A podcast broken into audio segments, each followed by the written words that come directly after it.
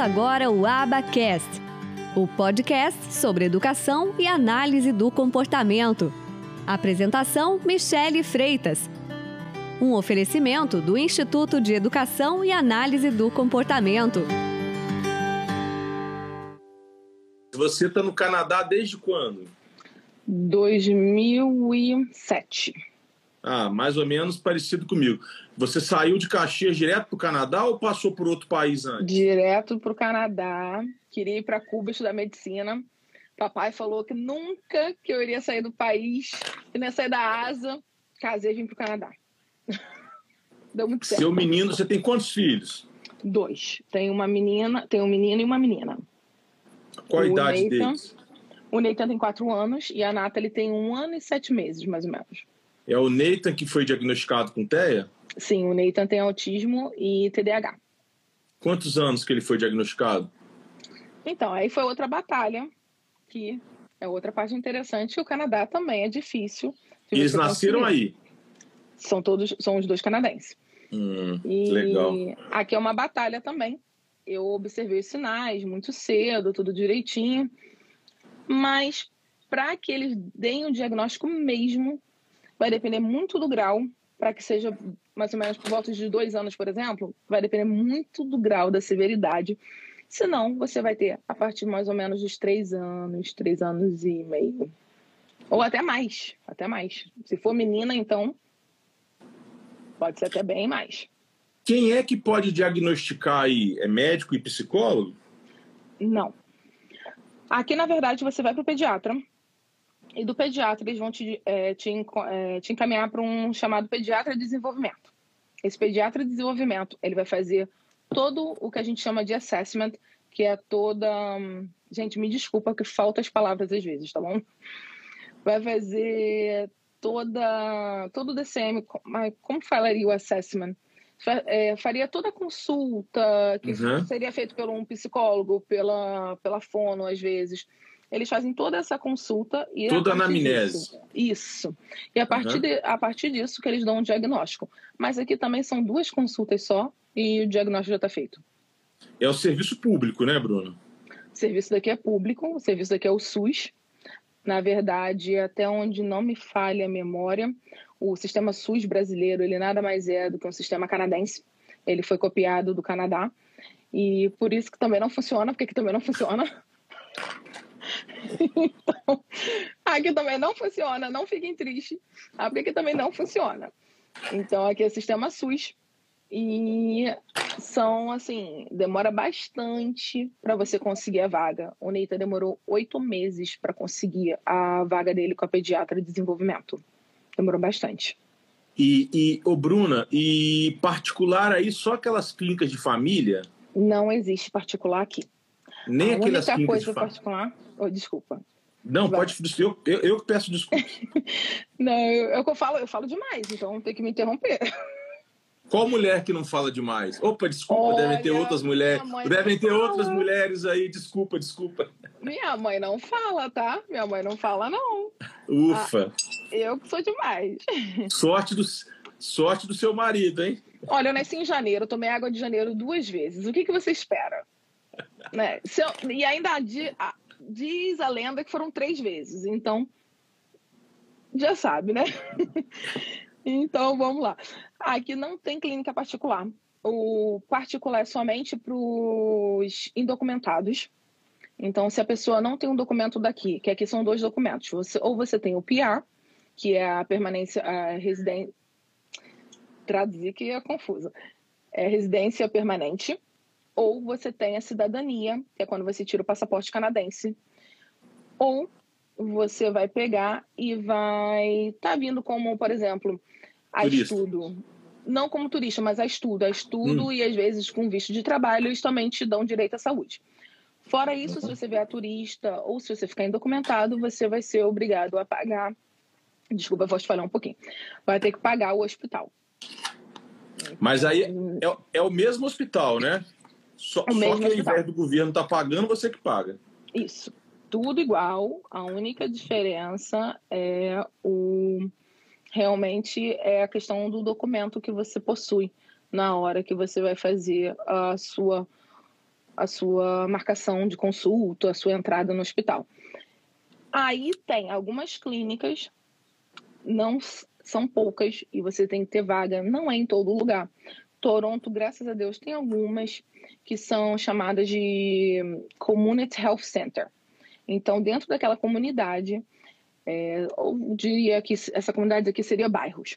É, dentro daquele bairro vai ter um, uma clínica onde eles aceitam indocumentados e aí sim eles podem passar por alguns procedimentos é, médicos ou sendo encaminhado por eles que não se paga. Mas é muito difícil conseguir também essa vaguinha, não é fácil não. São anos na fila de espera. Entendi. E os médicos são preparados para dar esse diagnóstico? Você me disse que são duas consultas e fecha. E dá, eles devem avaliar é, clinicamente a, a, criança, no caso, seu filho foi uhum. criança. Eles olham lá o DSM-5 e enquadrou, diagnosticou. Não enquadrou, não diagnosticou. É isso? Praticamente sim mas também eles avaliam muito o pediatra da, da própria criança. Eles levam muito em consideração o que, que o, aquele pediatra tem a dizer. Então, eles pegam todo aquele formulário que foi preenchido, você vai, vai preencher um dos formulários já diretamente com o seu próprio pediatra. E aí, seu pediatra, ele já está com o que a gente chama de hum, red flag, ele já está em alerta. Então, uma vez que ele está em alerta, é, ele já sabe se está indo para o pediatra de desenvolvimento, é porque tem sim a possibilidade muito alta de ter. Porque é muito difícil deles mandarem caso não, não seja. É quase assim impossível do pediatra enviar se o pediatra não tem. Então, eu, eu em particular, acho que quem faz mesmo o diagnóstico é o pediatra, não o pediatra Ô, de desenvolvimento. Ô, Bruna, é, então, assim, deixa eu entender uma coisa. Ele foi diagnosticado com dois anos, certo? Não, na verdade, ele acabou sendo diagnosticado com três anos e três meses. É, porque ele foi, foi encaminhado para Isso. Ele foi encaminhado para o pediatra de desenvolvimento com dois e pouco, demorou oito meses para uma consulta, teve duas, fechou com três e pouco. E aí essas duas em menos de um mês, tá? Ah, legal. Porque aí eles viram a questão da emergência, né? Não, aí eles já trabalham rápido. Uma vez que você está ali dentro, foi com a médica super rápido. Tanto que hoje, se eu precisar ligar para ela, eu consigo consulta em menos de uma semana. É impressionante. Ah. É super rápido, porque agora o Nathan deixa de. Muitas das coisas dele eu tenho que falar com ela diretamente, de desenvolvimento, e não com o pediatra de, é, que acompanha ele diariamente. Por exemplo, amanhã eu tenho que levar ele no pediatra, mas seria na pediatra, vamos dizer, comum né? Uhum. E regular, né? A pediatra uhum. regular. Uhum. Vou achar uma palavra aqui, porque a gente usa uhum. outras, né? Que a gente tem um desenvolvimento. Então, a gente... Qual seria o pediatra aí, né? O pediatra dele regular e a pediatra de desenvolvimento. Então, nessa pediatra regular, eu vou amanhã para coisas mesmo diárias. Uhum. E na, na pediatra de desenvolvimento, eu, eu vejo muito pouco. Eu falo com ela, às vezes, três vezes no ano. Entendi. E, ô Bruna, a, a, minha pergunta, ainda nessa questão do diagnóstico, que é muito importante, que é uma falha uhum. que acontece muito aqui no Brasil também, é esse diagnóstico que, ao meu ver, ele é tardio e parece que no seu caso também foi. Foi. E, assim, o pediatra comum, né, o pediatra regular, ele não foi notando ou ele não foi colocando nas fichas algumas características que o Neyton foi apresentando. Por exemplo, eu imagino que o Neyton não tinha atenção compartilhada, ou tinha? Então, o Neyton, na verdade, os sinais dele foram muito, muito leves. Foram observados mesmo por mim e pelo pai em casa. Então, com nove meses, ele já começou a perder a fala. E eu comecei a observar. Mas, por exemplo, dele não olhar direto para a gente já demorou. Ele respondia muito bem ao que a gente falava ele não imitava o som dos animais, vou falar da forma mais lúdica, né? Uhum. Ele não imitava o som dos animais. E aí a gente foi pegando umas coisinhas outras, na questão da imitação e entre outras coisas. Então, dentro disso, você já faz um formulário, mais ou menos, quando a criança tem um ano, dentro do pediatra regular. E esse pediatra regular, ele vai falar, olha, vamos observar isso daqui, vamos observar isso aqui. Mas como o Neita, no caso dele, o que focou mais foi a fala, porque o Neita respondia muito bem. O Neita é extremamente sociável, ele é muito sociável, então assim, Ele é, adora vai com todo mundo, ele brinca com todo mundo, ele não tem sensorial. Então, foi um pouco mais difícil, mas ao mesmo tempo foi visível, mas precisava esperar para saber se era uma coisa mesmo do desenvolvimento tardio ou um autismo. E naquela, na famosa poda neural, foi aonde o Neita começou mesmo a perder. Porque a gente até fala assim, ai, tomou a vacina, é a vacina. Uhum. Né? Todo mundo pensa, né? É. Mas não, não é vacina, gente. Vacina, todo mundo tomando. Eu vou tomar a minha do Corona dia, é, do Covid agora no dia 30, no domingo. Então, todo mundo vão vacinar. Então, vacina não faz mal a ninguém. É maravilhosa. Tomamos vacina. E foi justamente nessa época da vacina. Então, óbvio que mesmo eu tendo tomado 50 mil vacinas na minha vida, você pergunta à médica e a médica ri da sua cara. e eu sou super amiga da, minha, da, médica dele, então foi super ótimo. E ela riu, ela falou assim: não acredito que você tá me perguntando isso. Eu falei assim: olha só, tô tirando a dúvida. eu falei, não precisa me perguntar, né? Mas foi justamente dentro daquele, desse mais ou menos um ano e meio. Ele estava com um ano e meio quando ele realmente perdeu algumas coisas, como o olhar, a gente tinha que chamar ele várias vezes, é, a coordenação motora dele, principalmente a fina, não se desenvolvia da forma correta. E aí sim a gente foi fazendo avaliação e o pediatra foi acompanhando. E ele tinha dois pediatras nessa época, e os dois acompanharam da mesma forma tinham a mesma visão. Você sentiu, é, seja de um ou dos dois pediatras, assim, uma resistência em encaminhar para esse pediatra de desenvolvimento, para essa pediatra, no caso, né? Para fechar um diagnóstico, para de repente fugir de uma cobertura do Estado? Vou fazer uma analogia. Zero. Zero o quê? Você não percebeu? Zero, não, não teve. Não teve. Não teve. Não teve, e são médicos assim que eu recomendo para muita gente. O pediatra dele em Toronto, ele é português.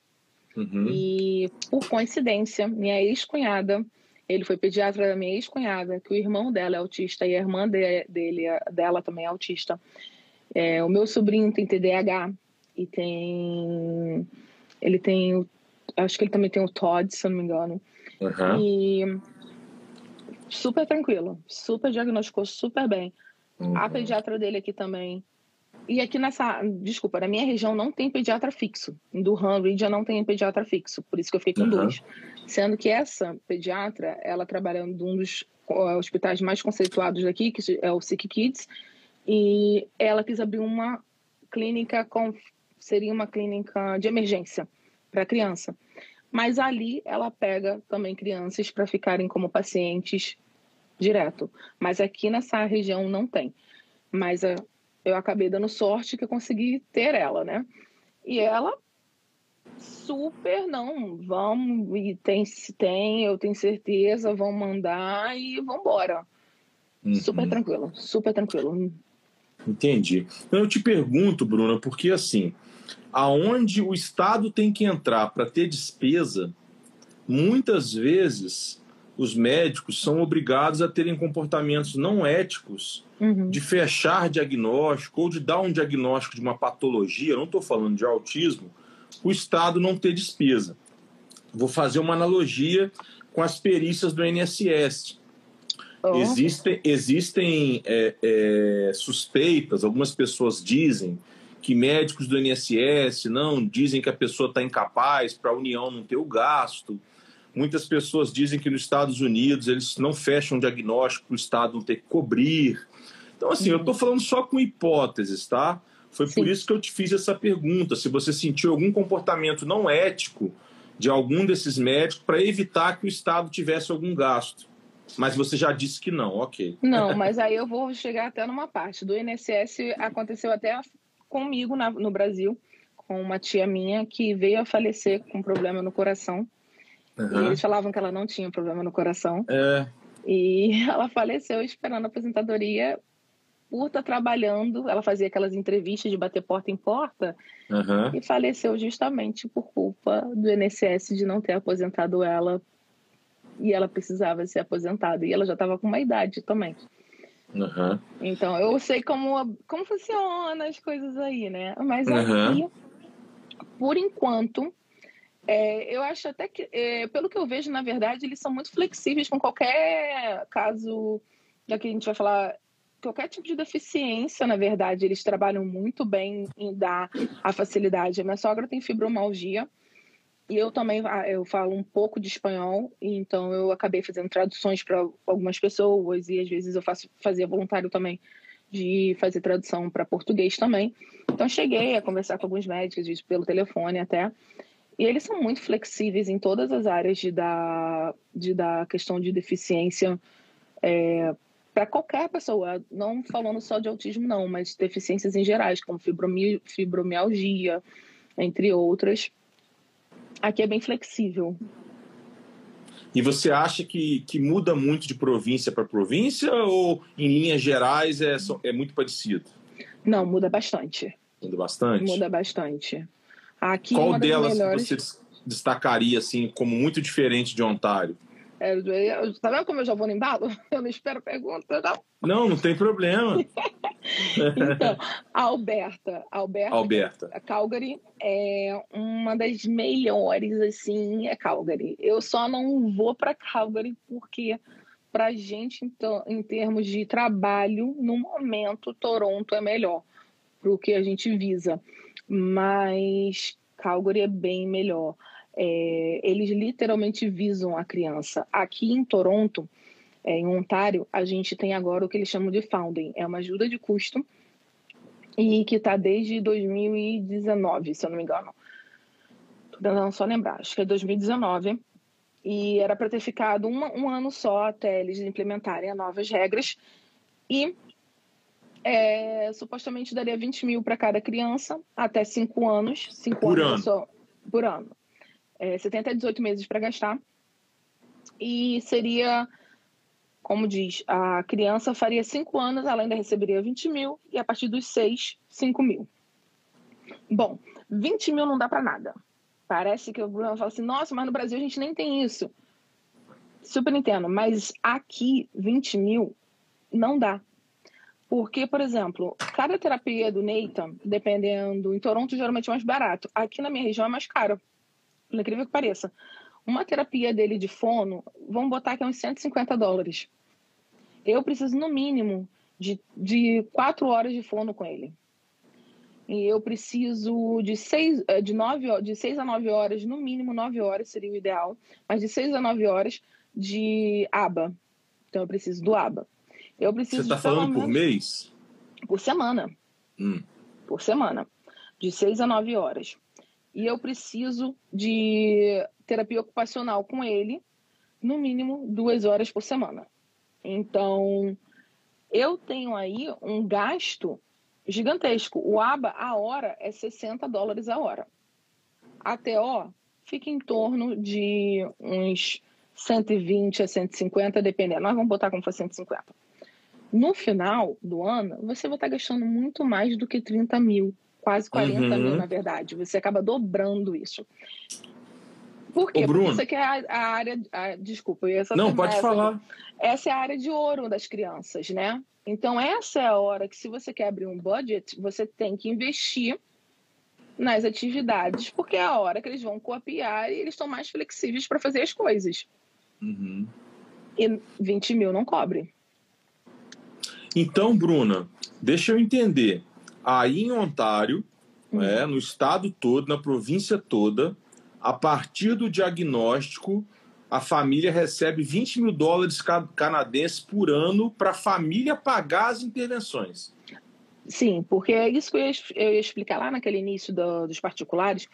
O que é interessante no Canadá, que parece ser até piada, é, um, que a gente não tem acompanhamento psicológico, tá? Então a gente não tem psicólogo de graça. Psicólogo você paga.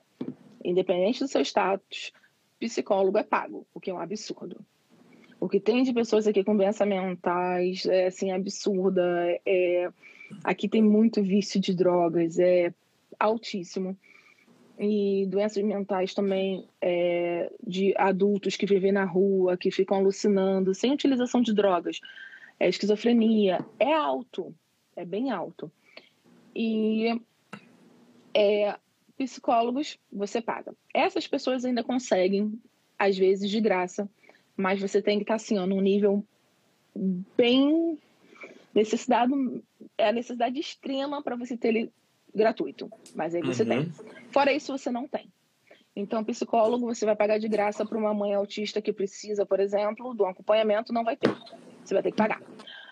A fono, você tem que pagar. O ABA, você tem que pagar. Terapeuta ocupacional, você tem que pagar. Tudo isso é particular. Ô, Bruna, mas o, o ABA aí, o terapeuta ABA, ele é desvalorizado, então? Olha. Em, em comparação aos outros. Em comparação, se eu for parar para pensar, sim, porque eles ganham muito pouco. Eles ganham uhum. 60 cada hora. E, na verdade, esses 60, na verdade, não é 60, é 30, porque 30 vai para a empresa que rege eles, que ainda uhum. tem outra coisa. O ABA, ele não pode ser, por exemplo, ele tem que ter uma supervisora acima dela para montar os programas e não ela mesma montar. Para você montar, você precisa fazer uma, um outro curso e tal, investir mais, e aí sim, mas aí geralmente você está dentro do escritório e nem olha para a cara da criança. Então, quem é que trabalha mesmo com a criança recebe 30 dólares a hora. Então, o ABA, sim, ele é desvalorizado é. e é o mais necessário, tá? Uhum. Não, isso aí a gente não tem dúvida. É porque na América do Norte, em linhas gerais, os Estados Unidos, por exemplo, tem 30 e poucos estados, são 50, né? Para quem não sabe. Dos 50, 30 e poucos estados, a profissão do analista do comportamento é regulamentada. E, além desses 30 e poucos estados que têm a profissão regulamentada, existem certificações internacionais e essas certificações internacionais, principalmente a da Board, ela se estende ao Canadá também. E tanto no Canadá quanto nos Estados Unidos, seja por certificação internacional ou não, é cultural que as pessoas trabalhem sob regime supervisionado. Você concorda, Bruno? Sim, eles trabalham com regime supervisionado, o que eu, particularmente, vou ser muito sincera, acho um absurdo. É. Porque a minha terapeuta era espetacular. Ela merecia 120 a hora. Não vou mentir, ela mudou a minha vida. Ah, uma ressalva. Sei que vocês trabalham com Denver, aba humanizado. Canadá não existe isso. Aqui é aba.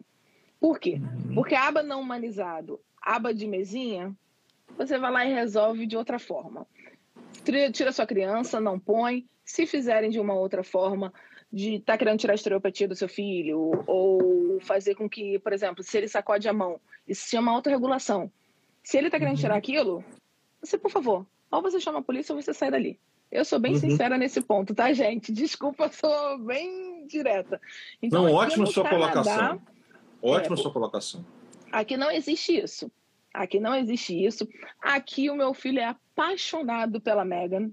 A Megan tá doente, teve que parar com ele, então eu tô assim, desolada.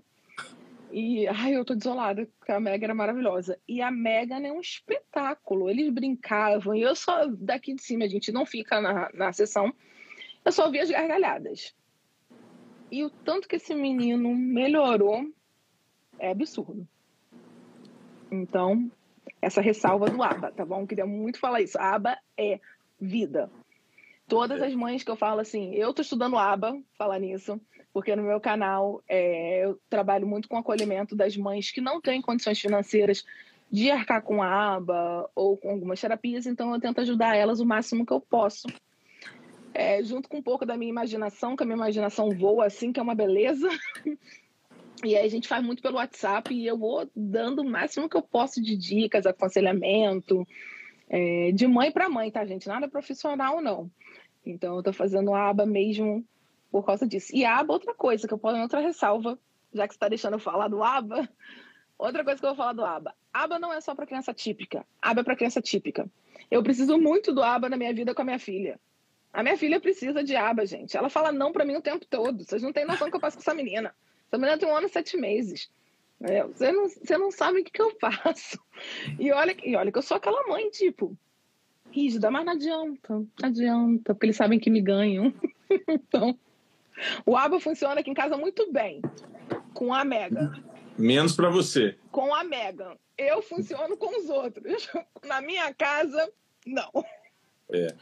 A análise do comportamento, é, que é uma ciência autônoma, maravilhosa mesmo, que visa é, substituir comportamentos, é, implementar novos comportamentos a partir do ambiente concreto, totalmente diferente da psicoterapia. Muitas pessoas confundem, né?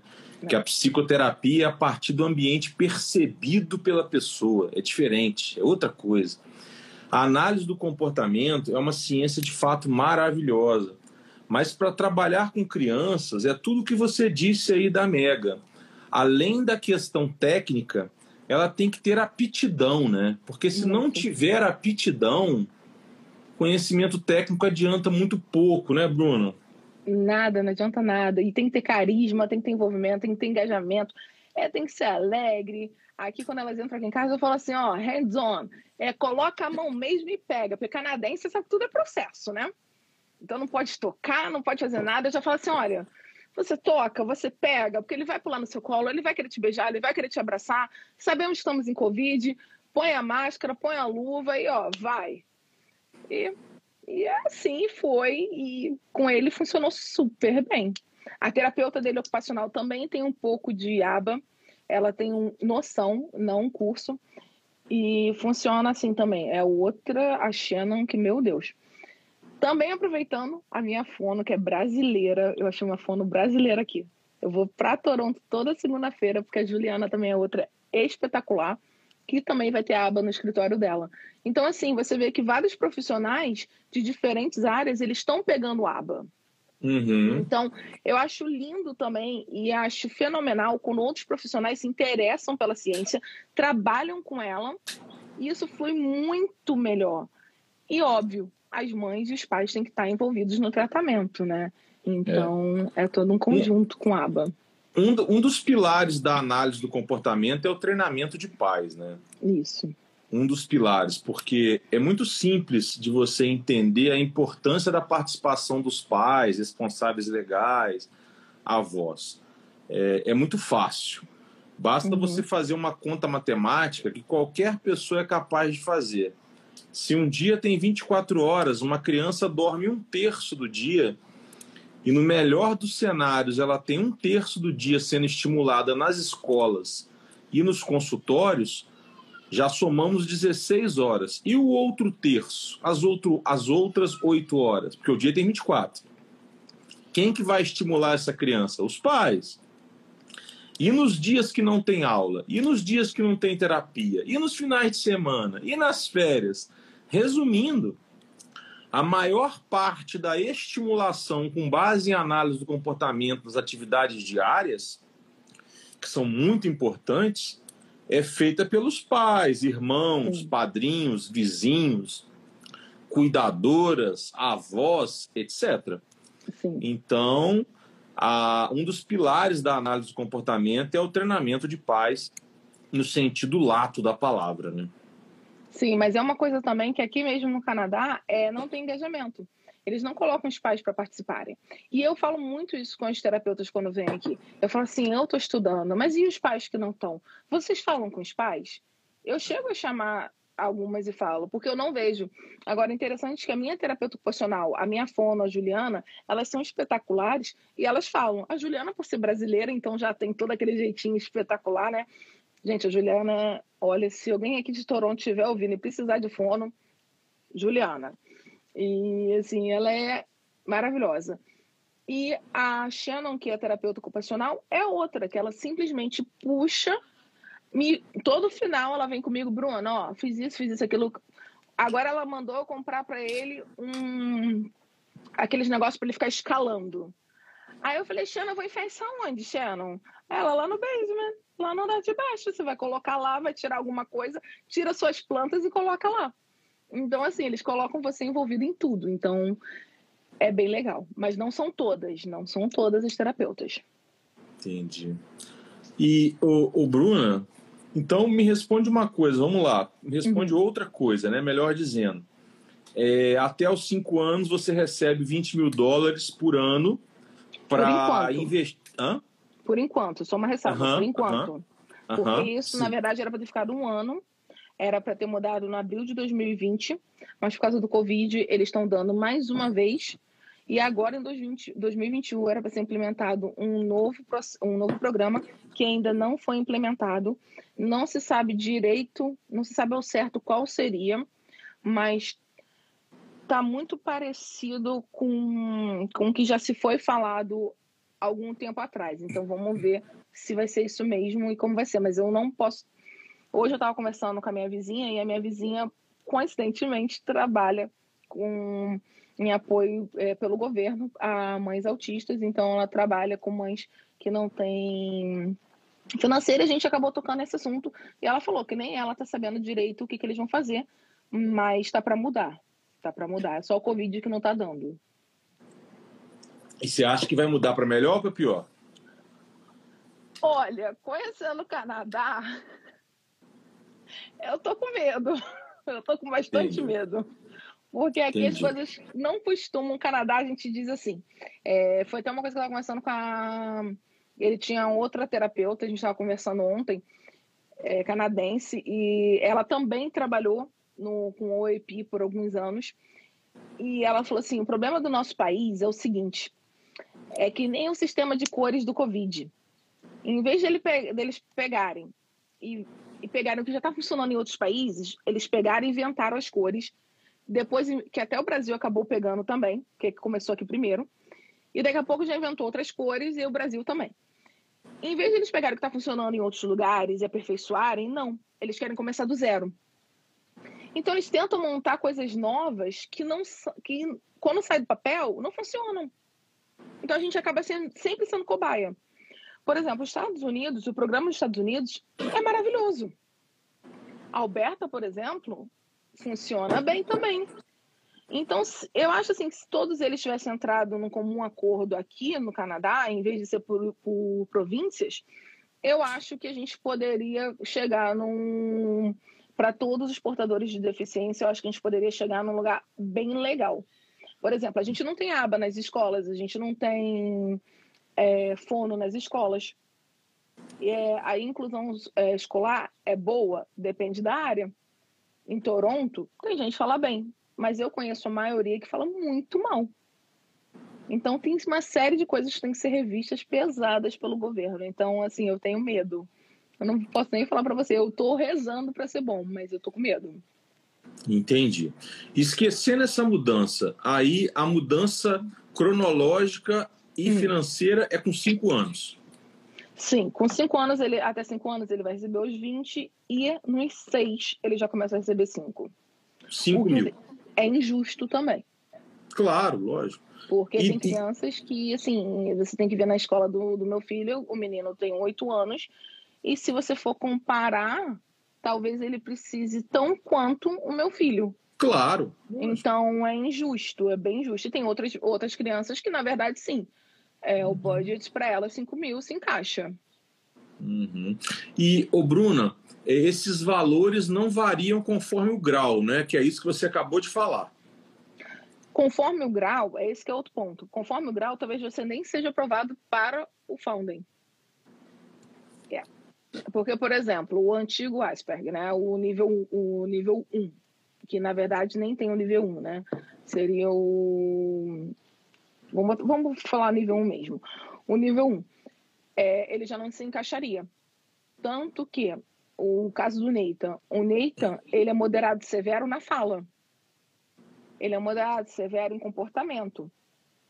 Mas na questão do olhar, essas coisas assim, já são coisas que eles já colocam que ele tem um, um, o olhar dele é uma conexão pobre, é um contato visual pobre. Eles não falam que ele não tem um contato visual. Então, no caso dele, é, foi, foi colocado moderado severo, que aos poucos vai se mudar. Então, é baseado também nisso. Uhum. E, o Bruno, aí depois dos seis, que, dos seis anos que vira para 5 mil, tem alguma outra virada ou extinção de pagamentos? Então, é, já é automático que toda pessoa com deficiência, todo portador de deficiência no Canadá, você tem um desconto nas taxas. Então, no imposto de renda, você vai pagar menos de imposto de renda. E é substancial, digamos assim. Dá, ajuda bastante. Não, não seria o, assim, 100%, mas ajuda. A gente aqui em casa acaba pagando, por enquanto, a gente acaba pagando mais só a nossa pensão é, de aposentadoria. Mas é, dentro da, da, do governo mesmo, da taxação mesmo, que é pesada, você paga bem menos. Mas, assim, eu acho que eu, que eu me expressei mal, mas a sua resposta foi boa. Aqui no Brasil não tem isenção de imposto de renda, né? Aqui no Brasil uhum. tem preferência na restituição uhum. e tem um projeto de lei tramitando para familiares de autistas severos que vão ter isenção, mas só autistas severos. Tem um projeto de lei nesse sentido. Mas assim, é, o Bruno, a minha pergunta agora eu vou refazer de outra hum, maneira. Tá bom. Ele, ele, eu peço desculpas. Ele Não. ganha, ele ganha, ele ganha 5 mil dólares a partir dos seis anos. Até que idade? Ah, até os 18. E depois? Depois ele vai entrar num programa de, de adulto com o suporte do governo. E aí eu já não tô tão por dentro ainda. Eu tô, uhum. na verdade, eu não vou mentir para você, eu tô com o link aqui, porque eu tô em comunicação direta com o, o, o é, Autismo Ontário, que é onde eu converso com uma assistente social e como ela sabe que eu auxilio outras famílias, eu tenho uma adolescente que ela está com 17, ela vai pular para 18 e eu vou fazer essa transição. Então eu ainda não estudei, mas eu tenho o link. Eu não, não, não precisa, não precisa, não, não precisa ficar, não precisa ficar envergonhada, constrangida, não, pessoal. Não, de quero boa. deixar bem, quero deixar bem claro para todo mundo que nenhuma live que eu faço eu combino nada. A Bruna até mandou um zap para mim e falou: Diogo, você quer, você quer é, é, traçar algum roteiro tal? Eu falei: não, Bruna, de maneira nenhuma, vamos natural. Eu não recebo nenhuma pessoa aqui, Bruna é, por causa de currículo. Eu não recebo nenhuma pessoa aqui por causa de prestígio, por é causa é de audiência em perfil. As pessoas que eu recebo aqui nas lives, se você buscar aí no perfil da Michelle, todo, todas as pessoas que eu recebi têm alguma razão. Tá? Ah, que bom. Tem alguma eu razão. por estar aqui, então. É, não. Isso aí você não tem a dúvida. Tem alguma razão especial, tá? e nenhuma delas eu espero que, me, que responda tudo, não é isso, tá? Eu só te perguntei não, assim para seguir a ordem cronológica para ficar claro para as pessoas. Mas aí você vai ficar me devendo essa resposta não, vou quando devendo, você tiver. Hã? Não, eu que estava te prometendo, não estou constrangida, não. Eu que estou te prometendo que eu vou ficar te dizendo essa. Porque é. eu realmente estou ali com o link. Então, tipo assim, não Isso. tem constrangimento. Olha só, comigo não existe constrangimento. Ah. E eu sei que vocês são super acolhedores, então comigo tá é. super de boa. Não, é porque eu realmente vou ficar te devendo, porque eu realmente estou com link. Eu tenho realmente uma que eu apoio e a gente vai fazer a transição já já. E eu tô com o link ali. Na verdade, eu já passei para a família, mas eu ainda não tive é, pareço para olhar, porque vou ser sincera, é obra, é criança, é, eu acabei de operar a coluna também, então foi tudo ali junto. Eles vieram aqui na uma semana antes da minha operação. E eu tô com dois meses só de operada, por isso que ainda tem uma almofadinha aqui na coluna. É, eu só tô com dois meses de operada, que eu operei a hernia de disco, né? Então, eu ainda tô, tipo assim, tentando botar minhas coisas em ordem. Então eu ainda não li, mas eu vou saber essa resposta em breve. Aí você, você vai gravar um vídeo para mim e eu vou publicar, combinado? Combinado, não, combinadíssimo. Mas eu vou ficar te devendo essa direito, mas sim, mas tem essa Não, relaxa, fica tranquila. Ô, Bruna, aí você me disse que na escola, se eu entendi certo, não tem nenhum tipo de estimulação. A criança autista que é capaz de frequentar um ensino regular no Canadá, ela não vai ter estimulação na escola, ela vai cumprir o currículo adaptado a ela, mas sem nenhuma aula de estimulação, é isso? Não, na verdade você vai ter aula de estimulação, mas não hum. vai ser igual a dos Estados Unidos. Hum. A dos Estados Unidos, eles têm o ABA dentro da escola, eles têm a uhum. fono dentro da escola. Por exemplo, uhum. aqui na minha área, eu sou apaixonada na escola do Nathan. E hoje mesmo eles já me ligaram. Eles têm uma supervisora dentro da escola do Neita, ele estuda na escola católica, que são dois distritos.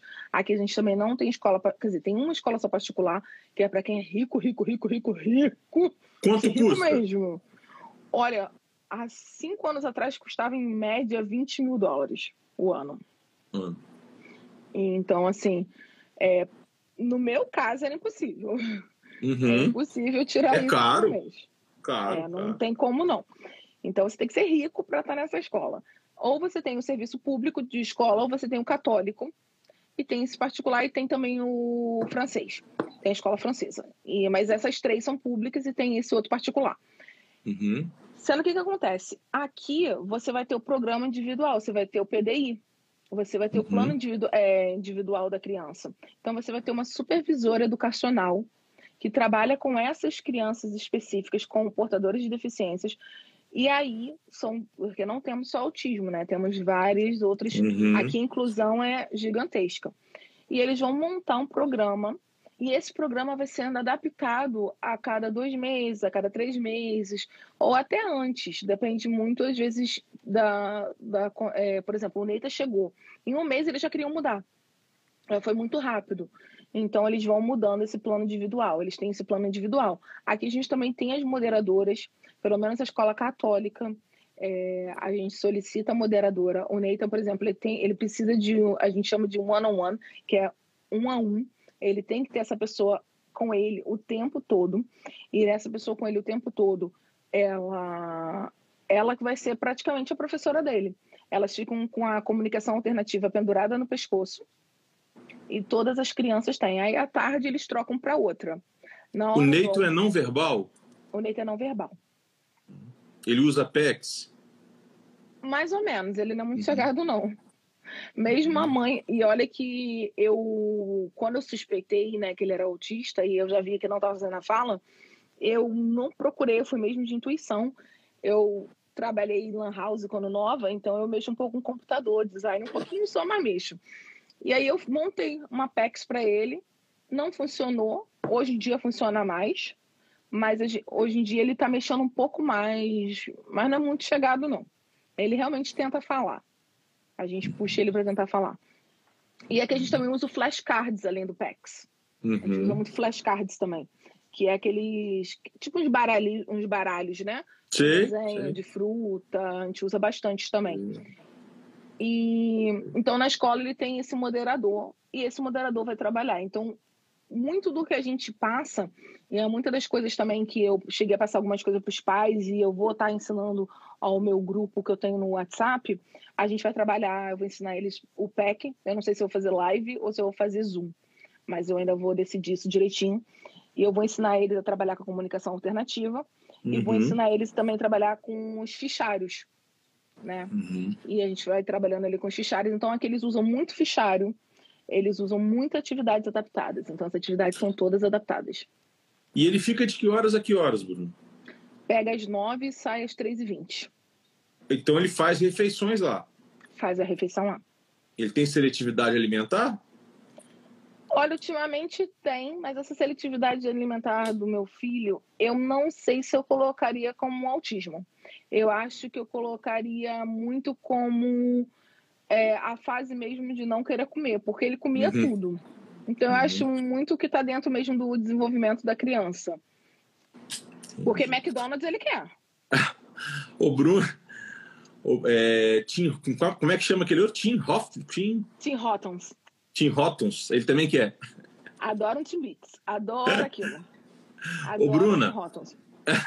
Ô, Bruna, e, e por acaso a escola faz algum tipo de comunicação com a equipe que atende no contraturno, vou colocar assim, para fazer essa adaptação, para ver se está andando na mesma linha, etc. Sim. Aqui é aquela famosa que a gente tinha na escola, reunião dos professores, eles também têm. Geralmente é uma vez por mês, ou às vezes a cada dois meses, vai, depender, vai variar da, mais ou menos do plano da escola e eles se comunicam para saber mais ou menos o que está dentro ali daquele círculo e como que está sendo. Mas na questão do Nathan, elas já se comunicam direto, por exemplo, o nome da menina que é a supervisora, né, é a Melanie. Então eles já conversam direto com a Melanie Então a Melanie que vai mudando, então já é mais automático. Mas a escola toda, eles, estão, eles, estão uma, eles têm uma comunicação assim fenomenal. Fenomenal. E a Melanie, Bruna, ela se comunica com você independente da escola? Sim. Hoje você tem o um telefone dela, por exemplo? Tenho, tenho. Tenho, e se eu chegar na escola, a gente conversa. É... Até na hora que eu vou buscar o Neito, às vezes ela vem para bater um papo comigo. E assim, quando eu vou buscar ele, a, a mediadora dele já fala: Olha, hoje foi bem e tal, foi tudo bem. Hoje, por exemplo, eu fiquei lá parada esperando o Neito, né? Eu tô vendo, geralmente ele sai na hora certinha, né? Porque canadense é bem coisa com horário. E passou mais de cinco minutos. Cinco minutos aqui para eles é muito. Aí vem a terapeuta dele, a terapeuta não, a mediadora. Ai, Bruna, desculpa. Ele só quis sair quando ele terminasse o quebra-cabeça. Então ele teve que terminar o quebra-cabeça, que ele falou que ele não ia. Aí eu falei, ai, tá bom, desculpa. Eu falei, você terminou, meu filho? Ele ia. Eu falei, então tá ótimo, então vambora. Mas teve que terminar o quebra-cabeça e ela foi na onda. Então vamos terminar, Neita. E ela ficou um pouquinho a mais com ele. É, finish puzzle, né? É, vamos, vamos terminar esse puzzle. Let's finish that. Então, tinha que terminar e terminou. Ô, Bruna, pelo que eu tô entendendo, se eu estiver errado, você vai me corrigir. Mas pelo que eu tô entendendo, em linhas gerais, as estimulações associada à educação no Canadá é melhor do que no Brasil, para quem não tem recurso. Muito, muito. Porque no Canadá, a pessoa até 5 anos ganha 20 mil dólares. Aqui, Sim. a pessoa que não tem recurso depende do SUS, e o SUS é brabo. E depende da escola pública, que é muito inferior à do Canadá. Então, em linhas gerais, o Canadá é melhor do que o Brasil. Sim, se você for falar de estimulações, sim. Sim, ela é bem melhor. O que eu acho no Brasil um pouco melhor é, por exemplo, na questão quando você vai falar dos terapeutas e médicos. Eu acho, às vezes, os terapeutas, dependendo do terapeuta, tá? Que eles são mais flexíveis, que eles são mais sociáveis, que eles são mais amorosos, porque tem aquele calor brasileiro que só brasileiro uhum. tem, né? Por isso uhum. que eu uhum. falo, eu dirijo até Toronto, mas eu vou para Juliana. Eu já falei para ela, eu quero mais horas. E mas sim, é... mas o nosso o Brasil a gente tem médicos maravilhosos. O neuro do Nathan, assim, doutor Antônio, é uhum. espetáculo. A Adriana, psicóloga do, do meu filho, é do Brasil, ela é maravilhosa. Então, eu digo assim, profissionais do Brasil, eu gosto bem mais. Mas é. escolar aqui e o país, suporte do país, sem, é, sem dúvidas. É, o, o problema nosso é só recurso, né, Bruno? Quando a gente tem é. um sistema público, algum exemplo público, algum centro público de qualidade, a gente não tem quantidade. É. Né? Você tem um crer da vida com muita qualidade, mas que você consegue um atendimento por semana, dois atendimentos por semana, quer dizer, é muito pouco, né? Sim. Por e exemplo. Ah, ia te interromper que tem um porém que você não sabe e eu vou contar essa. Aqui também tem a escola que a gente chama de Early Intervention, que é a intervenção precoce. Então, quando a criança está no jardim 1 e jardim 2, elas podem ser selecionadas para estudar nessa escola, é, nessa, nessa turma. É, aqui a gente usa o termo especial, tá, gente? Não é capacitismo, é porque aqui é deficiência que eles chamam de special needs. Então, são necessidades especiais. Então, a gente acaba, se eu usar o termo, não é capacitismo, não me matem. É só porque a tradução às vezes me confunde. Uhum. Mas é, ele tem esses, esse é, Jardim 1 e Jardim 2, eles têm essas turmas separadas e são só seis crianças por turma. Então, a vaga é extremamente limitada. Geralmente, as crianças têm que estar tá mais para o não verbal para ir para ela. É, o Nathan foi, foi selecionado é, no início eles não me explicaram direito, então ele não foi nesse primeiro ano e ele está indo agora em setembro, que é aqui a escola começa em setembro, ele vai para essa escola. Se tudo correr bem, a adaptação for boa, ele fica, senão ele vai voltar para dele. Mas a gente também tem essa intervenção precoce, aonde lá é muito interessante. Eu fui lá esses dias para conhecer. E segunda-feira eu tenho uma, é, tenho uma reunião com eles até. E eles têm, dentro de uma só sala, eles têm três salas acopladas. Então tem as portas, né? E aí uma sala têm a mesinha, sabe aquela mesinha bem antiga nossa mesmo de escola, que dá para botar as coisas embaixo? E ali eles colocaram a, a comunicação alternativa com a foto da criança, prato, tudo bonitinho. Depois tem uma outra sala que eles vão fazer o trabalho individual, também trabalhando com a comunicação alternativa. Então, cada um tem uma cabine, então, cada um trabalha com a sua cabine. Então, eles estão trabalhando com a independência da criança. E depois tem uma outra sala, que eles também vão trabalhar com outras atividades. Então, são três salas juntas e eles vão trabalhando. E eles também trabalham com iPad também. Então, as crianças também têm direito depois com iPad. Ô, Bruno, estão perguntando aqui se nesse uhum. esse período na escola se tem algum horário para ele tirar um cochilinho, descansar, caso ele precise. E aí eu complemento a pergunta se tem atividades físicas. Uhum. É, não, não tem cochilo. Aqui as crianças não fazem cochilo. É, agora, atividade física tem sim. Eles trabalham na, na quadra, acho que duas vezes na semana, acho que é terça e sexta. Entendi. Ô, Bruna, e se a criança quiser sair mais cedo, tal, etc., da escola, pode? Olha, eles vão tentar fazer com que eles fiquem lá, entendeu? E o máximo possível, mas se a criança não estiver bem, eles vão ligar para a gente buscar, sem problema nenhum. Eles são muito flexíveis. Entendi. E o que que você, o que que você aponta nessa comparação de Ontário com, com Alberta, e aí Alberta tem duas principais cidades, né? Calgary nem é a capital, né? A capital é Edmonton, é. se eu não estou enganado, é. né? Se eu não estou enganado. Não, se eu também não estou enganado, acho que é. É, e você, e você falou de Calgary, né? De Alberta, né? De uma maneira geral. Então eu imagino uhum. que seja toda a província, né? É a província, é. Uhum. O que que você, o que que você, o que que você pode dizer para nós de, de Alberta que é melhor do que Ontário? Então, Alberto, eu, eu vou falar de uma forma muito geral, porque eu não quis nem olhar para não me dar muita vontade, porque a maioria das pessoas que eu conheço, elas vão mesmo para lá. Principalmente quando foi implementado os 20 mil. A maioria das pessoas migraram para lá, porque o 20 mil não foi legal. Tá? É, depois eu vou até falar um rapidinho o passado, mais ou menos, do programa. Mas Calgary, você tem um apoio além do apoio familiar, você tem um apoio, você tem o direito acho que psicólogo, você tem o direito às terapias, é tudo mais englobado. Então, eles é, vai ser dentro da, da necessidade da criança mesmo. Então, é mais isso. Entendi. Até Entendi. Você, é, você pode comprar as coisas da criança, se ela precisar de roupa, porque ela tem sensorial de roupa, você vai poder comprar roupa. Uhum. Uma coberta. É, eu acho que eu botei aqui, mas isso aqui também pode. A diferença é que a gente tem o founding, mas eu acho que provavelmente em Alberta é porque eu não quis olhar direito, mas eu cheguei a abrir aqui mais ou menos para poder dar uma olhada aqui, caso a gente viesse a falar. Eu uhum. cheguei a deixar em aberto. Uhum. Deixa eu dar uma olhada aqui. Porque lá também, aqui se chama OAP, OAP. E lá já é diferente. Já lá é FSCD. E aqui o seu, fala. O Eitan tá no Kindergarten too? Ele tá no Junior Kindergarten. Ah, ok. E depois o, é Senior. Ok. Ô, Bruna, enquanto você olha, eu posso ir te perguntando, não? Não, pode, já tá aqui, só você falar. Ah, ah, então pode falar, então complemento, pode falar.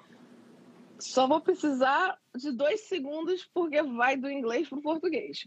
Mas ele fala aqui mais ou menos que famílias são tem direito ao suporte é, para as crianças com deficiências, é, elas têm direito aos programas do governo e serviços como os, os serviços pelo governo. Então, tudo está dentro do governo. Então, por exemplo, aqui a gente também tem pelo governo, que se chama os centros que você vai.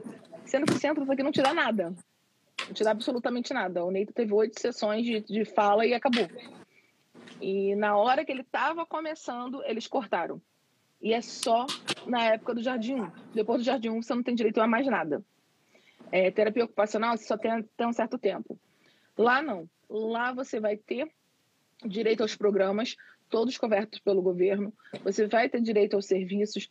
Você vai ter aqui o suporte da comunidade. E dentro da sua localidade, ali dentro, você vai ter o. Como que é o resource mesmo? Peraí, gente vai ter também uma ajuda de custo, vamos botar assim, local. Então, vai ser mesmo pela cidade. Por exemplo, Calgary vai ter o seu. E eles têm aqui Coordinating Getting Support and Service, eles vão ter um coordenador que vai estar tá te indicando e te levando para todos esses suportes que você vai ter. Aqui, você até tem, mas ela te dá uma hora de conversa que não te ajuda muito. Não é uma conselheira que está com você ali, entendeu? É, agora, por exemplo, isso na minha região, em Durham. Tem uma conhecida em York que ela tem uma coordenadora com ela. Então, isso também varia. Vamos botar que seria de. Vamos botar que fosse um estado. Né? Não seria um estado, mas vamos colocar como esse estado. Eu estou em Durham, Toronto é GTA, é, Von Mills, por exemplo, é York. Então, cada um desses vai ter. São tipo de são distritos. Cada distrito uhum. vai ter o seu. E uhum. aqui eles têm aconselhamentos, eles têm ajuda com é, por exemplo, para pagar estacionamento, para pagar milhagem, para pagar comida, acomodação e também apoio com a criança. Isso tudo dentro do deles. O nosso não, o nosso tem que ser tudo dentro dos 20 mil. Uhum. A gente tem direito a essas coisas, mas está dentro dos 20 mil. Os 20 mil para a gente não é só para terapia. Por isso, quando a gente fala assim, ah, não é o suficiente, é por causa disso. É, eles têm direito à comida, se eles vão fazer é, em algum médico, eles têm, se eles vão fazer algum serviço fora do, da casa deles, eles vão ter essa ajuda, esse custo. Eles têm é, o ABA. Assim, é uhum. muita coisa, não tem como ler tudo, mas se eles precisarem. Se eles precisarem uhum. para outra localidade e precisar pagar uhum. um hotel, um Airbnb, um, alguma coisa desse tipo, você também tem esse financiamento, você também vai ter esse custeio. Eles ajudam uhum. a pagar com medicamento, aqui já não. Então, assim, tem, tem muitas vantagens e está tudo dentro daquilo ali. E é isso que a uhum. gente não entende. O porquê Alberta é assim e Ontário não é. Uhum. Albe Alberta, os impostos parece que são mais baratos também, né? Mais baixos. Também. Né? Também, também. Em tese, teriam menos recursos, né? Também. Em tese, né? E supostamente as coisas funcionam, mas é mais frio. Parece que a melhor carne do Canadá é de Alberta, né? Olha, parece que tudo melhor é de Alberta. Então, pessoal, quando eu falei ali comparando o Canadá com o Brasil, Bruno, só um minutinho antes de eu passar minha, tá, minha outra pergunta. Eu vou bebendo uma água aqui, que eu tô É, por tô favor. Só bebendo minha é, quando, Acabou. Por aqui. favor. Quando eu fiz a comparação, pessoal, eu faço sempre comparação em linhas gerais, tá? E eu não tô, eu não tenho síndrome de vira-latas de falar que o Brasil é pior em tudo, não é isso não. Só que o objetivo dessa live é a gente falar, apontar o que é bom e o que é ruim, e o que tiver melhor tem que falar mesmo. E eu sei que no Brasil tem bons exemplos, tem coisas boas, tá? Eu sou, quando eu falei ali que o Canadá é melhor do que o Brasil, minha pergunta foi para Bruno em linhas gerais, tá? A Bruna entendeu, acho que todos entenderam sim, também. Sim.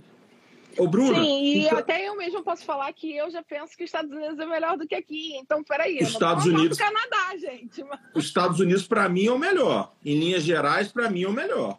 Então, então, assim, é realmente a gente está sempre tentando debater, porque se a gente não uhum. começar a debater, se a gente não fazer o um engajamento dentro da rede social, se a gente não estiver falando sobre essa discussão aqui, Brasil e Canadá, é maravilhoso. Por quê? Porque quem sabe daqui a gente consegue é, formular um novo projeto, a gente consegue levar lá para o governo e mudar no Brasil também. Então, outras escolas estarem se beneficiando. A, a gente está aqui, a gente acha que a voz é pequena, que a gente está é os canais, e não é. A gente consegue chegar no coração de muita gente. Eu estou tendo um acolhimento com, uma, com umas famílias que, na verdade, eu estou mais sendo acolhida do que dando acolhimento, na verdade. E, assim, eu estou chegando na casa do, das pessoas e as pessoas estão chegando na minha casa. E olha só a distância. Então, por que a gente não pode chegar no governo? Então, a gente tem que falar, assim, das diferenças e pegar o um modelo. Porque o Brasil, gente, eu sou, eu sou, assim, apaixonada pelo nosso país. Eu realmente vim para cá por causa do meu marido aquela velha história que vem atrás do homem, vinha atrás do marido. É, amor de 20 anos, tinha 19 aninhos, caí no, no, no conto e vim atrás dele. É, pelo menos deu certo, né? Até que, né? Pelo menos deu certo. E, então, assim, mas eu não queria sair do Brasil de jeito nenhum.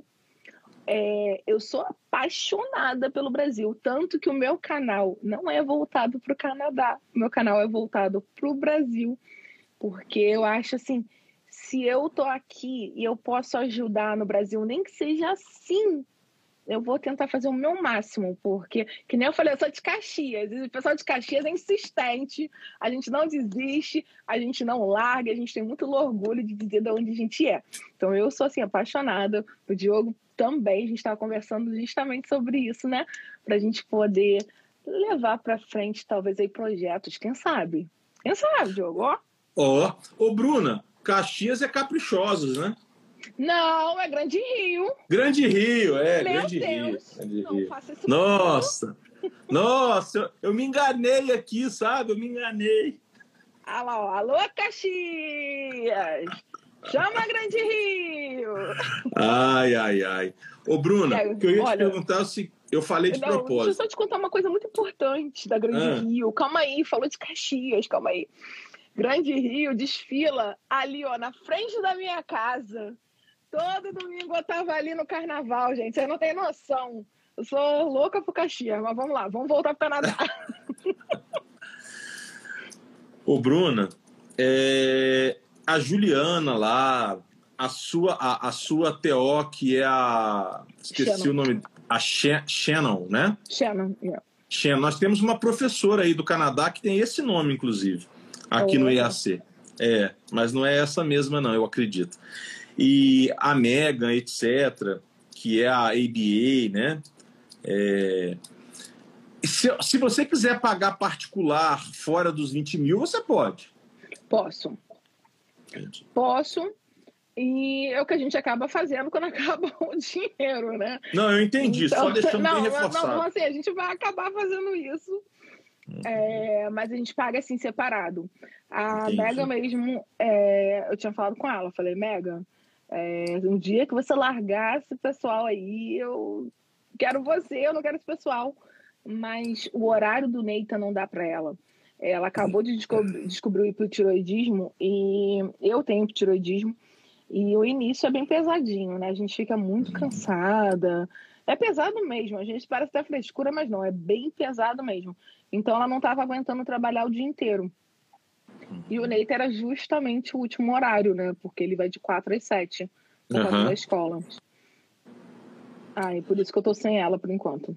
Ô, Bruna, é, para quem tem recurso, um- uma, uma, uma solução bacana seria morar na fronteira, né? Morar em Windsor, que é a fronteira com Detroit, morar em, em Niagara Falls, que é a fronteira com Buffalo, é, por aí vai, né? Para quem tem recurso para poder usufruir do, dos serviços dos Estados Unidos, só que aí teria que pagar, né? Porque não tem cidadania americana. Mas para quem tem recurso é uma boa opção, não é? Olha, eu acho que em termos, não diria que diria mais que não, porque aqui tem muito profissional. Então, se você pode pagar, fica tranquilo. Entendi. Tem bastante profissional. A não ser que você queira que a criança tenha na escola. Aí sim, aí seria ideal você morar na fronteira e levar aquela criança para aquela escola. Entendi. Mas é, tendo recurso, aí ficaria ótimo da gente poder continuar aqui.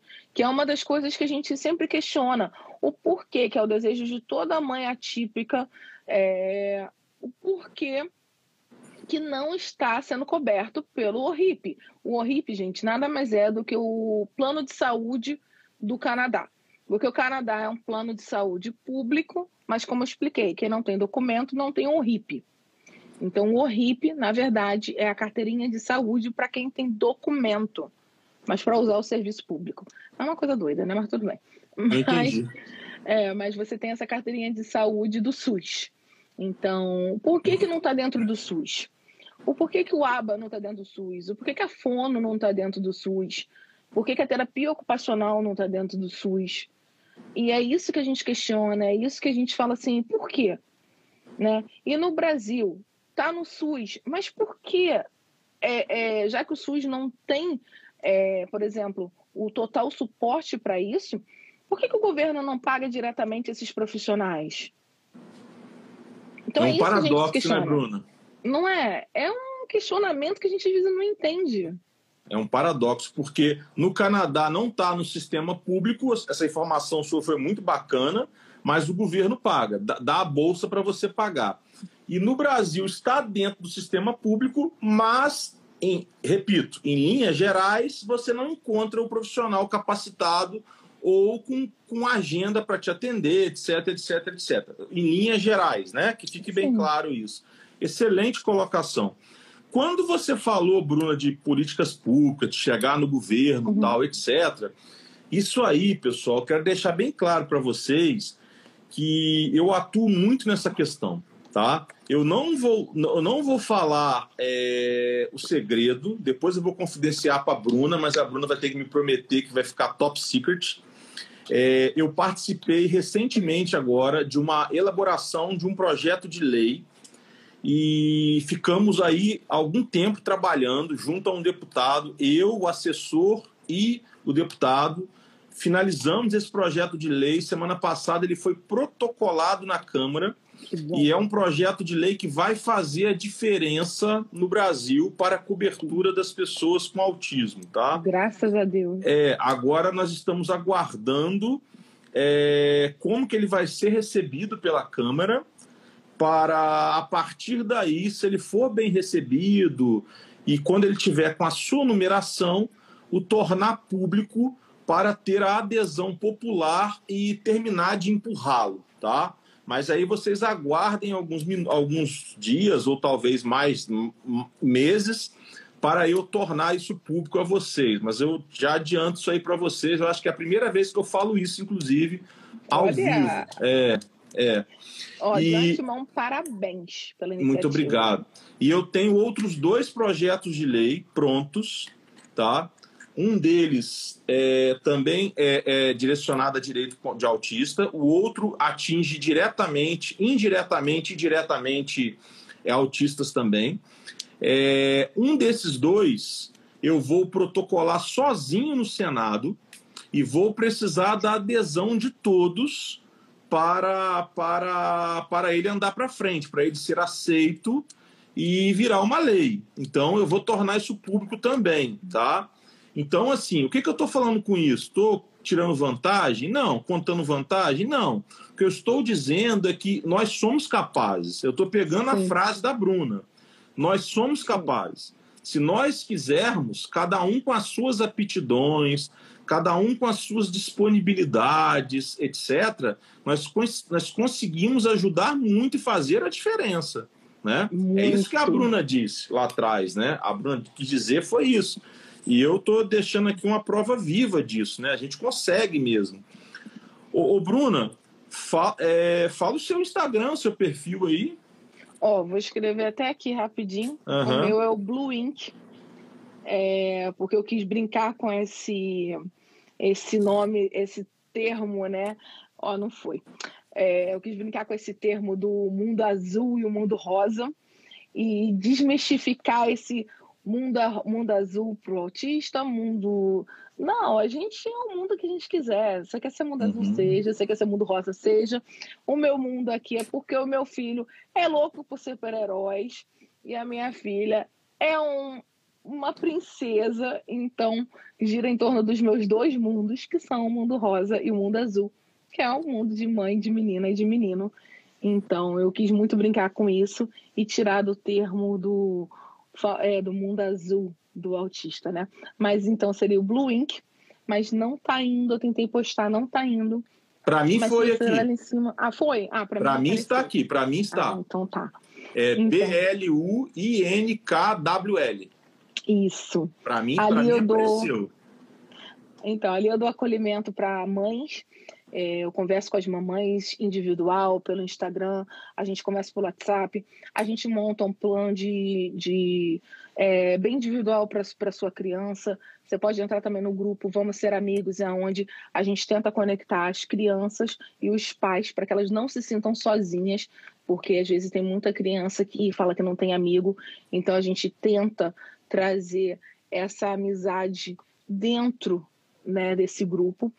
E dali eu tô tendo alguns projetos. Tive um projeto de Dia das Mães também, que foi bem legal. Então, aproveitando aqui em live também, que depois do Dia das Mães, é a primeira live, assim, que eu fechei o projeto. Então, eu quero agradecer muito aos meus amigos. A gente conseguiu arrecadar 1.200 e alguma coisa dólares e consegui arrecadar 150 reais no Brasil, no Vaquinha. Então, eu queria agradecer muito a todos que colaboraram, muito que ajudaram. A gente já conseguiu um dos presentes da. De, que é o presente Dia das Mães, mas foi para as crianças, tá? As crianças que ganharam. E já chegou para uma das mamães. Amanhã eu vou estar de novo aqui sentando e comprando para outras. A gente acabou dando mordedor, vai ter push pop, é, aqueles negocinhos para eles apertarem sensorial, né? Vai ter quebra-cabeça, e aí vai. Vai depender da necessidade. Eu estou fazendo bem individual mesmo, depende da, da, da necessidade daquela, daquela família. É, a, a, última agora foi uma rede, um mordedor e uma bola de yoga. Então a gente está trabalhando nessa, dessa necessidade da individual. E é tudo gratuito, gente. É para conversar, bater papo mesmo, tudo gratuito. Não tem essa de vender. É, com o dinheiro também eu comprei vários kits para as mamães digitais para vocês poderem é, trabalhar em casa. A gente vai ensinando um pouquinho de como trabalhar em casa com as crianças, o que é muito importante que a gente fala, tira meia horinha, é, mas vá lá, porque o brincar é o ensinar. Então a gente precisa brincar para ensinar e estimular os nossos filhos. Então a gente conversa um pouquinho sobre isso. Eu acabo nem estando ultimamente muito no, no Instagram, acabo estando mais mesmo ali dentro do WhatsApp. Mas eu abri meu projeto na seguinte forma: se eu ajudasse uma família, eu já estava muito feliz. E passou de uma, então eu tô, tô feliz. Tô bem feliz com Bruna, projeto. E a, maioria da, e a maioria dessas pessoas que você ajuda, conversa, orienta, são pessoas carentes economicamente? São. São. Você acredita que a maioria da população de autistas e seus familiares no Brasil são carentes? Hum, eu não digo que eu acredito, eu acho que hoje, atualmente, a gente vê que sim, está dentro é da percepção. maioria. Sim, a maioria está é, tá dentro das áreas carentes, sim. Uhum. Mas engloba todos, mas ultimamente o que eu tenho visto mais está dentro das, da, da, das famílias com baixa renda. Tem bastante. Pelo menos são as que procuram mais a gente também, né? Uhum. São as que procuram mais acolhimento. Eu faço acolhimento também de pessoas com, é, com condições financeiras boas, mas. É minoria. Maior. É, menor, é, bem, é bem menor. É, bem é a realidade mesmo. do país, né, Bruno? É. A é, realidade é essa, infelizmente é essa, né? É. E assim, Bruno, a maneira de nós de nós fazermos isso melhorar, né? Porque as pessoas precisam é, ter melhores condições para os seus filhos, né? É o conhecimento, né, Bruno? É o conhecimento ajuda muito, né? Terapeutas mais acessíveis, mas também conhecimento, né? Sim, eu falo assim, é, vamos tentar investir é, o máximo que pode. Essas famílias que são carentes, procura é, algum, alguns, é, alguns canais. Por exemplo, o meu canal, é, junto com o meu projeto Dia das Mães, eu comprei livros, eu comprei apostilas. Então, eu vou disponibilizar todas gratuito. Uhum. É, se tiver problema, depois vai ser comigo. Então, tá tudo uhum. bem. Então, eu tô arcando com esse problema, mas eu vou dar de graça sim o que eu tenho, vou compartilhar sim, porque eu acho que a gente precisa ajudar o máximo possível. Eu tenho mães que às vezes não têm o que comer dentro de casa. Uhum. É, e eu queria poder ajudar todo mundo, mas uhum. eu financeiramente também não tenho financeiro. Uhum. A gente mora no Canadá, mas não é assim, não é aquelas coisas, não. Tem que ver o cartão de crédito como que tá, gente. Não tá legal. então, é, a gente tenta o máximo possível assim, ajudar e é difícil, é muito difícil. E aí no Brasil, então, o ABA é caríssimo a terapia ABA. Então, e... os pais precisam procurar. Ô, um Bruna, eu fiz um parecer, eu fiquei trabalhando, eu estou trabalhando num parecer jurídico, para quem não sabe, eu sou uhum. advogado também. Eu trabalhei num parecer jurídico por três meses sobre a questão da formação do terapeuta ABA comparando Brasil e Estados Unidos, porque eu conheço bem uhum. as duas realidades, né? Nós temos professores aqui no IAC americanos, temos um canadense, então assim, a gente conhece bem essas realidades. E eu, para quem não sabe, um parecer jurídico é um documento formal que um advogado pode elaborar e assinar, que é um documento assim que tem que ser muito bem fundamentado, é um documento que pode ser juntado como provas em processos, etc. Eu fiz um parecer de 25 páginas com diversas referências das minhas pesquisas, falando da formação. Eu até postei lá no perfil no Instagram é, no Diogo Muito Além do Direito, mas eu vou te mandar no zap, tá, Bruna? Vou te mandar no seu zap. Ô, Bruna, você quer, você quer acrescentar mais alguma coisa? Não, eu estava tentando lembrar. Ah, eu ia lembrar, mas eu ia só falar um pouquinho do histórico aqui do Canadá, que nós tivemos o seguinte: antes desses 20 mil, é, dava-se para as crianças 20 horas, se eu não me engano, é por ano que estavam dando para terapia. E aí, por exemplo, 20 horas de fono e eu acho que seria 20 horas de outra coisa. E depois eles mudaram para ilimitado aqui em Ontário. E aí as terapias estavam sendo ilimitadas. E agora jogaram para os 20 mil e supostamente está se tentando trabalhar para que seja pelo menos 20 horas, mas semanais ou mais horas, ou que seja é, um horário de novo como fosse ilimitado, né? Novamente. Mas eu acho que deveria ser, por exemplo, aqui no Canadá, baseado no que o terapeuta tem a dizer é, a partir do momento da primeira consulta, do planejamento do, daquele profissional. E eu acho que é a mesma coisa no Brasil. Eu acho que o Brasil, o governo deveria estar trabalhando dessa mesma forma. A gente deveria estar trabalhando para que o profissional possa avaliar e o governo pagar, né, gente? Porque a gente paga imposto, né? É. Aqui e aí. Aqui Com certeza. Aí, né? então... Com certeza. É... O Bruna, eu quero. Eu não te dei as boas-vindas, né? Porque a gente, dois, dois cariocas, na verdade eu não sou carioca, né? Quem nasce no interior é fluminense. Mas assim, mas geograficamente eu sou Vasco. Ó, futebolisticamente eu sou Vasco. Futebolisticamente eu sou não. Vasco. Geograficamente eu sou Fluminense. Mas Peraí, a enfim. internet vai cair agora. Peraí. Pi, pi, pi, pi, pi. Não caiu, não? Tá? Flamengo! Oxe, não. Já, já misturei com Bahia aqui, oxe. Porque meus amigos são baianos, eu fico falando oxe. Ai, ai. Vamos fazer assim, vamos torcer pro Toronto Raptors, que tá tudo certo. Tá bom, eu fico com Toronto, é melhor, é melhor. Eu não assisto mesmo. A Flamengo é Flamengo. Tudo bem, pode ser.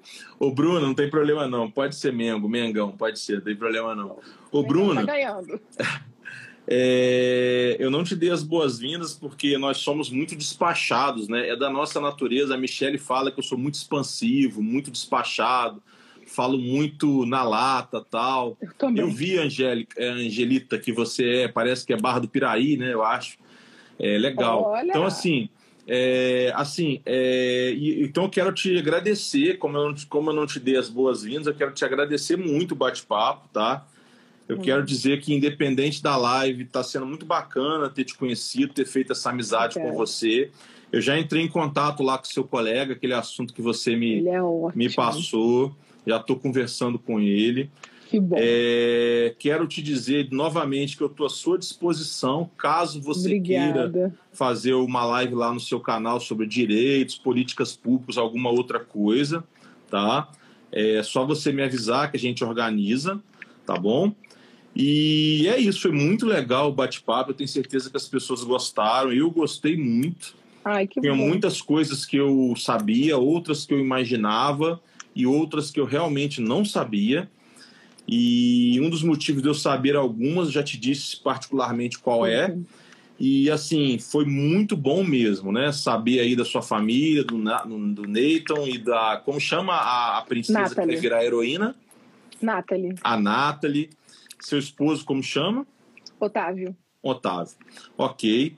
É, quando nós estivermos aí visitando o Canadá, se Deus quiser, é, em 2022, né? Se Deus quiser, nós vamos che- chegar aí na sua casa, tomar um banho de piscina, ou, ou Ou, ou outra coisa, se for época fria, vai depender, né? Porque se for época fria, não tem como tomar banho de piscina, né?